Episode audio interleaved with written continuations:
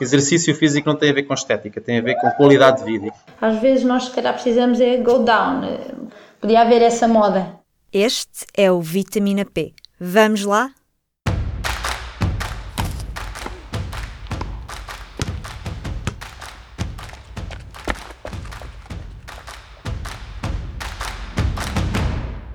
Viva! Eu sou a Carla Penin e este é o Vitamina P, o podcast de nutrição e desporto do público. Vamos falar de algumas tendências populares para perder massa gorda. IT, cardio em jejum ou apenas dormir mais? Sim, há uma panóplia de receitas ditas essenciais. Há alguma verdade nelas? Há contraindicações? Neste episódio, falamos com três profissionais de exercício para perceber de onde vêm algumas das tendências mais populares do fitness. Começamos pelo HIIT, H-I-I-T, sigla inglesa para treino intervalado de alta intensidade. São treinos rápidos, com pouco descanso, que deixam o coração acelerado. Um dos métodos mais famosos é o Tabata, que consiste em 8 rondas de 20 segundos de esforço, seguidos de 10 segundos de descanso. Nuno Teixeira, fisiologista do desporto, personal trainer e responsável português por alguns programas de alta intensidade, explica como funciona. O que acontece com o IT é uh, levar o corpo a intensidades elevadas, acima de 85% da frequência cardíaca máxima, e fazer intervalos de esforço, ou seja, esforço máximo uh, intervalado com recuperação mínima. Para quê? Para ter o máximo de rendimento. Qual é que é a vantagem do IT? onde nós trabalhamos altas frequências cardíacas, no final do treino, quer dizer que nós vamos aumentar uma coisa que se chama EPOC, que é, traduzindo aqui do inglês, é excesso do consumo de oxigênio pós-exercício. Isso cria-se uma dívida de oxigênio. E essa dívida vai ser paga em ácidos gordos, ou seja, nós vamos consumir gordura pós-treino. E isto é eficaz mediante a intensidade. Obviamente que eh, uma das palavras mais comuns num profissional de exercício físico será sempre o depende. Vai depender da idade do indivíduo, vai depender da, da, da condição física que a pessoa tem, do género, etc. Tem uma série de variáveis. Agora, é eficaz sim. Uh, o que acontece quando há essas tendências, e o que acontece muito no fitness ou na prática de exercício físico, vulgarmente chamado de fitness, é, quando há uma moda, é a tendência a ser só a moda. E, e, a solução não pode ser só IT, porque, por exemplo, existem vários, uh, várias evidências né, que, que, dos resultados do IT e dos aumentos do EPOC, é verdade, sim, uh, mas depois também importa esclarecer quanto HIT devemos fazer. O que é que acontece? Quando nós fazemos atividade física de alta intensidade, também uh, precisamos de recuperação. E se nós fizermos HIT todos os dias, o que acontece é que deixa de ser HIT, porque o corpo não recupera. Eu gosto de dizer, não é só um, não devemos ser extremos e, e, e, utilizar só um método. Não é só isso a solução, não é o HIT que é a solução, mas é uma das formas de complementar o treino, sim. É verdade. Algumas pessoas podem também preferir outro tipo de treino. E apesar da fama do IT, o fisiologista Paulo Pires diz que não se perde assim tanta massa gorda, quando comparado com um treino contínuo, ou seja, uma sessão de exercício a uma intensidade mais baixa durante mais tempo depende para quais são os fins ou quais são os objetivos. Se for para perder massa gorda, não vão ter muito, muito benefício. Não há, os estudos não, não veem grandes diferenças em comparação com o treino contínuo. Agora, tem benefícios, tem, tem benefícios a nível hormonal, a nível hum, da capacidade de consumo de O2, ou seja, temos mais condição física e hoje em dia um baixo VO2, um baixo consumo de oxigênio um, está associado a doenças cardiovasculares e a doenças metabólicas, portanto, quanto mais elevado for o nosso consumo de O2, melhor. E tal como Nuno Teixeira alertou, fazer IT demais, especialmente se não comemos bem, não é boa ideia. O bom tempo está a chegar, isso é outro, hum, isso é outra tendência isso é outra tendência, que é fazer IT e fazer dietas pobres em hidratos de carbono. Pelo simples não, não vai dar bom resultado, já que o treino de IT, a, a fonte energética é hidratos de carbono. Se nós estamos a fazer uma dieta low carb, baixo, baixa, baixo consumo de hidratos de carbono, não vai correr bem. A longo prazo, lógico, certo? Se fizermos isso todos os dias, não, isto não vai correr bem e não vão ver resultados. O, o que vão ver é uma sobrecarga de treino e, poder, e daí poderão vir as lesões e nada daquilo, os objetivos que as pessoas querem. Para quem já está muito estressado ou tenso, o IT pode também não ser o ideal. A personal trainer Alexandre Montei, que se especializa em treino neuromuscular e prevenção de lesões, explica que o IT pode não ser tão interessante para algumas pessoas, especialmente quem está a começar.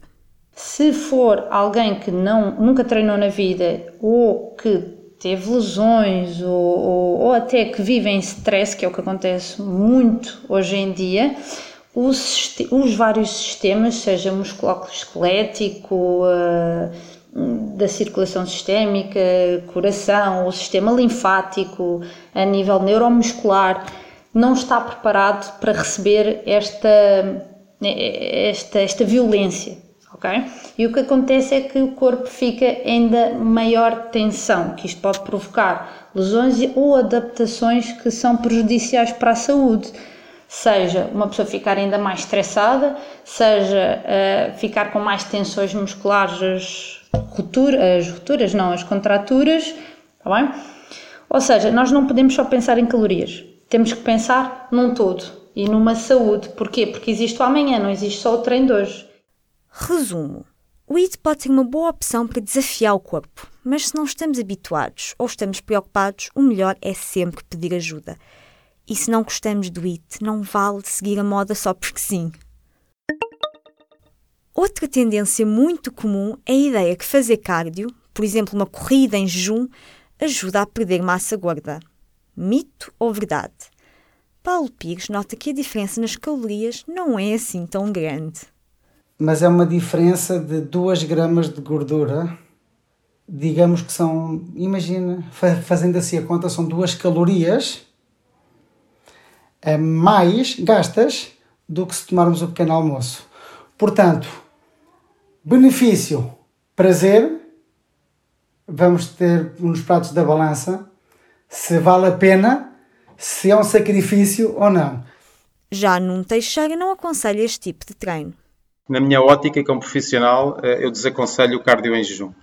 Eh, porque nós precisamos de fonte de energia nós precisamos de fonte de energia para fazer exercício físico. Um exemplo, podemos pegar outra vez no HIT. Né? Eu, para, para debitar alta intensidade, eu preciso ter nutrientes suficientes para conseguir ter energia. Ok? E, e, lá está, eu volto a dizer aqui que essa, essa parte do cardio em jejum carece de equilíbrio e consistência. Não há necessidade de fazer cardio em jejum. Porque o, o, o que é que se reflete o plano de treino? O plano de treino, seja ele qual for, tem a ver com três variáveis: a alimentação, o treino e a recuperação. E, e, e, essa mudança de hábitos tem que ser eh, sistemática nesses três pontos da pirâmide. Porque o que acontece? Nós fizemos cardio em jejum, eu pergunto, vamos fazer cardio em jejum para toda a vida? E, e se alguém diz, ah, mas eu gosto muito de acordar e dar logo uma corrida e assim sinto melhor, faz mal? Não faz mal, depende. Lá, vamos já sempre ao depende. O que é que depende aqui? Eu vou dar um exemplo pessoal. Se eu der aulas às 7 da manhã, eu também dou aulas de grupo, né? dou alta intensidade. Se eu der uma aula de sprint às 7 da manhã, que é alta intensidade, eu preciso de jantar hidratos de carbono. Porque senão de manhã eu não vou ter energia. E muitas vezes acontece isso. Ah, eu quero perder gordura, eu preciso cortar os hidratos de carbono. E os, nutricionistas, se tiverem a ouvir, vão, vão perceber exatamente e se calhar vão sublinhar aquilo que eu estou a dizer. Não, não tem que cortar os hidratos de carbono. Tem que organizar e reorganizar a alimentação. Então, nós precisamos de, de fonte de energia. Eu posso até comer hidratos de carbono ao, ao, ao, ao, jantar, bastantes. Porquê? Porque eu no dia a seguir vou dar aula às 7 da manhã de alta intensidade, mas eu até fiquei tão bem que nem preciso de pequeno almoço, porque eu levantei-me às 6h30 e vou dar aula às 7 e não, não consigo pedalar, ou, ou seja, dar aos saltos, né, alta intensidade, com, com muita comida no estômago. E depois, a seguir ao treino, então, e, e. Isso vai depender sempre. Mas depois vai dependendo do quê? Se o indivíduo está habituado. Porque se a pessoa tem uma rotina de treino, Uh, se calhar um profissional de exercício físico mais facilmente faz isso do que uma pessoa que não treina há muito tempo. Outro exemplo, uma pessoa que não treina há muito tempo uh, prefere fazer o cardio em jejum porque agora ouviu falar, ou então o famoso jejum intermitente, esse tipo de situações. Então a pessoa vai se colocar a fazer exercício, o corpo não está habituado à utilização de energia, uh, a, ou seja, a ir buscar energia aos alimentos para fazer exercício, é só para a sua rotina normal, que é bastante sedentária, e começa a ir buscar energia onde não existe, porque não, não tem alimentação. Né? E nesse caso, o que acontece às vezes são, são, a maioria das vezes, a maioria das vezes, são uh, as, as, famosas hipoglicémias. Né? Portanto, não é todo, para mim, na minha ótica profissional, não é todo saudável. Hipoglicemia, ou seja, quando a pessoa tem uma quebra de tensão, desmaia quase a meio do treino. Exato, é solicitar energia e quando não tem, o corpo faz um shutdown, o corpo faz um género de um aviso. Uh, eu não tenho energia para isto, portanto vou, vou-te adormecer alguns sistemas que não são vitais. É o primeiro sintoma. e isto leva-nos para o tema do descanso e de dormir. Muitas vezes, dormir bem, que parece que não tem nada a ver com exercício, é uma dica frequente na lista de coisas essenciais a fazer para perder massa gorda e para ganhar músculo. É óbvio que dormir faz bem e todos gostávamos de dormir mais. Mas o que é que tem a ver com o treino? O Nuno explica. Então, a recuperação é muito importante. Aliás, o processo anabólico, o processo anabólico quer dizer quando os músculos estão a recuperar, faz-se durante, a recupera, faz durante o sono. Né? quando nós estamos a recuperar é que o processo anabólico é mais evidente. Uh, portanto, nós uh, fazemos o processo catabólico, que é o treino, estragamos tudo, digamos assim, falando aqui de uma forma menos técnica, estragamos tudo e depois vamos reconciliar isso tudo durante o sono. Se não tivermos um bom sono, o que acontece aumenta os níveis de cortisol, andamos irritados, não conseguimos descansar, não conseguimos uh, ter a produtividade que deveria ter o treino. É muito importante dormir. 8 horas seria o ideal. Duvido que hoje em dia, com todos os nossos trabalhos, consigamos fazê-lo. Até os profissionais de exercício, falo por mim, mas tento. Mas por vezes eu tento dormir a sexta. Felizmente tenho essa possibilidade. E isso dá para carregar baterias. É importantíssimo o descanso. Mas nada de estressar se não conseguimos 8 horas, diz a fisiologista Alexandra Monteiro. Lá está, o que para mim são 7 horas, para ti pode ser 8 horas, para outra pessoa pode ser 9 horas. O que interessa é que uh, temos uh, o sono em dia, temos de ter o sono em dia, ponto Uh, outras pessoas são basta 4, 5 horas e é a partir daí. Volto a repetir, nós temos de estar bem para treinar e o treino faz parte do bolo para nos fazer ainda sentir melhor ainda. E tendências ignoradas, há? Alexandra Monteiro diz que por vezes menos é mais. Muitas pessoas pensam exercício físico é para uh, vá excitar ou, ou, ou para uh, queimar e para elevar o, o, nosso sistema, às vezes nós se calhar precisamos é go down, é acalmar um pouco e depois a partir daí é que caminhamos para esse, para esse lado. Acho que é isso que falta. Podia haver essa moda, mobilidade articular, respiração, se calhar ir um bocadinho abaixo, não, não digo mindfulness nem yoga, uh, mas em conjunto com a parte da musculação, porque é, tudo se complementa, mas descer um bocadinho e menos é mais. Volto a repetir, menos é mais, mesmo para perda de peso quantidade de pessoas que, que vêm ter comigo que já treinam há imenso tempo e treinam 5 vezes por semana e fazem isto e aquilo e não conseguem perder peso. Muito simples, menos é mais. Os, por exemplo, treina 5 vezes por semana. Treinar menos, os sistemas têm tempo de recuperar.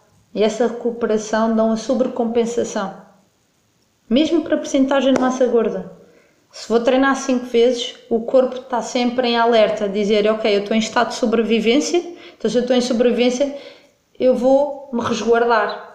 Então eu vou guardar toda a gordura, vá assim falando, vou guardar toda a gordura e, e porque eu sei que o amanhã pode não existir.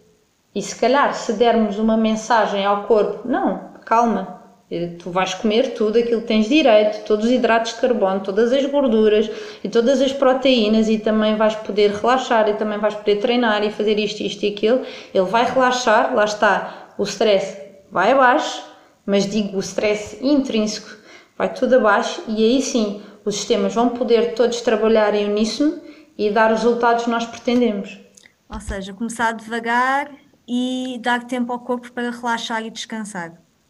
Sim, porque às vezes acontece que nós estamos é demasiado no mais. Esse. É, o tudo.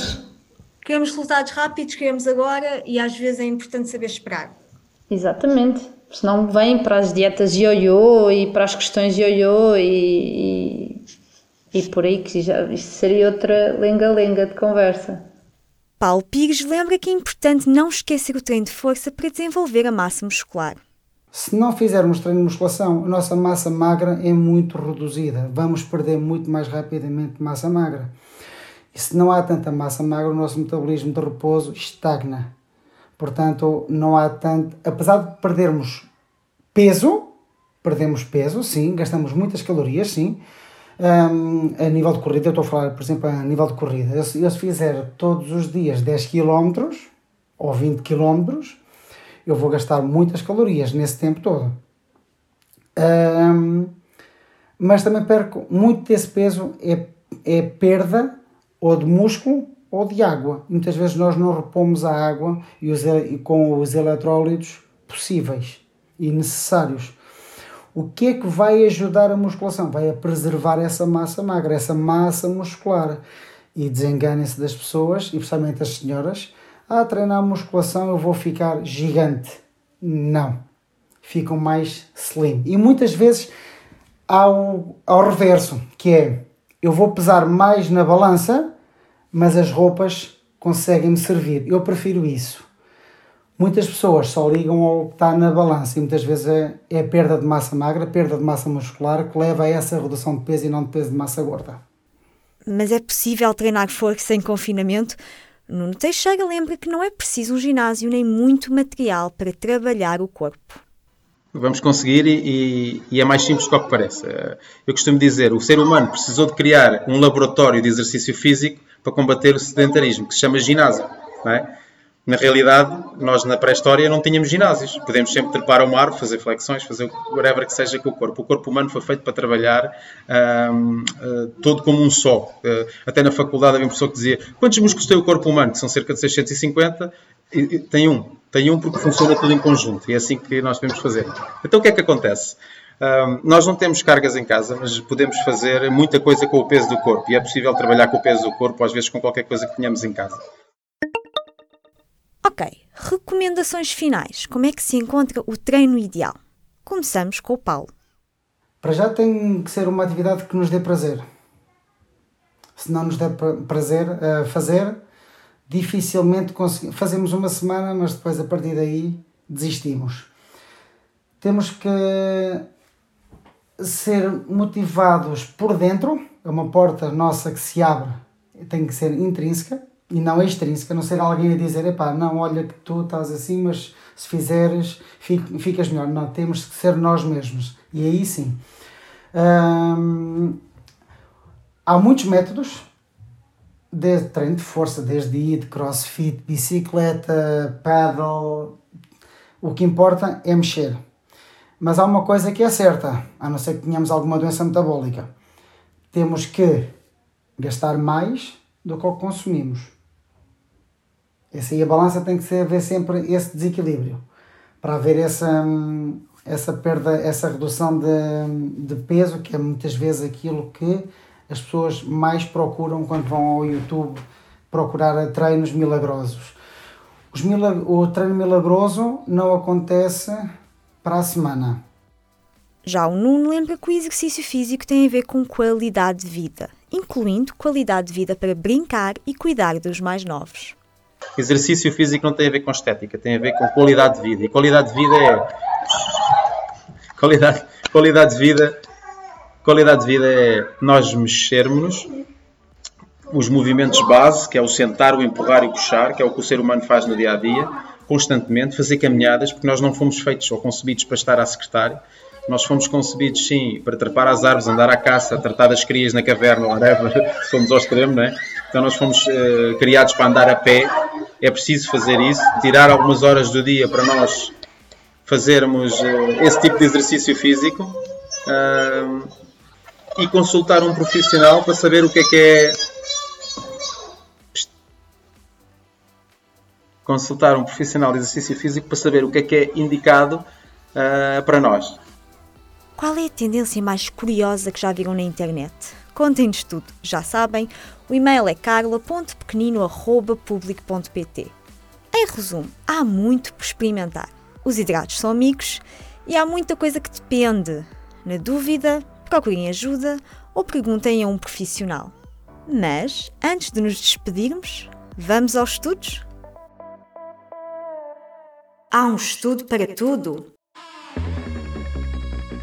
Aproveitando que estamos a falar de modas, outra moda são quizzes para descobrir o nosso somatótipo, ou seja, o tipo de corpo que temos de acordo com a ciência. Aqueles quizzes que nos põem em três caixas: mesomorfo, ectomorfo ou endomorfo. Estão a ver? A verdade é que estas categorias têm poucos fundamentos e vêm de um estudo da década de 1940 sobre a personalidade das pessoas. O somatótipo é uma teoria pensada por um psicólogo norte-americano chamado William Sheldon, um senhor que está associado a várias controvérsias, mas isso é tema para outro dia.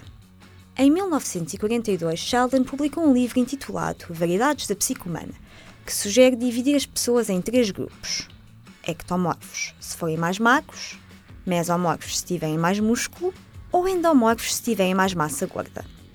E, de acordo com Sheldon, há traços de personalidade associados a cada tipo de corpo. O psicólogo tentou provar a tese com fotografias de 4 mil estudantes da Universidade de Chicago. Sheldon argumenta que os ectomorfos são inteligentes, ansiosos e introvertidos, eis a dificuldade em engordarem. Os mesomorfos são competitivos e rijos, e também por algum motivo têm mais tendência a cometer crimes.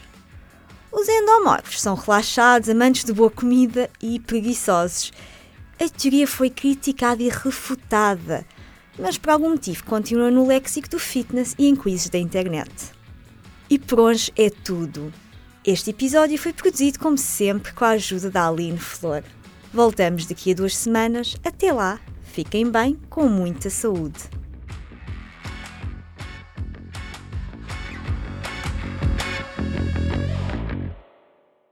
O público fica no ouvido.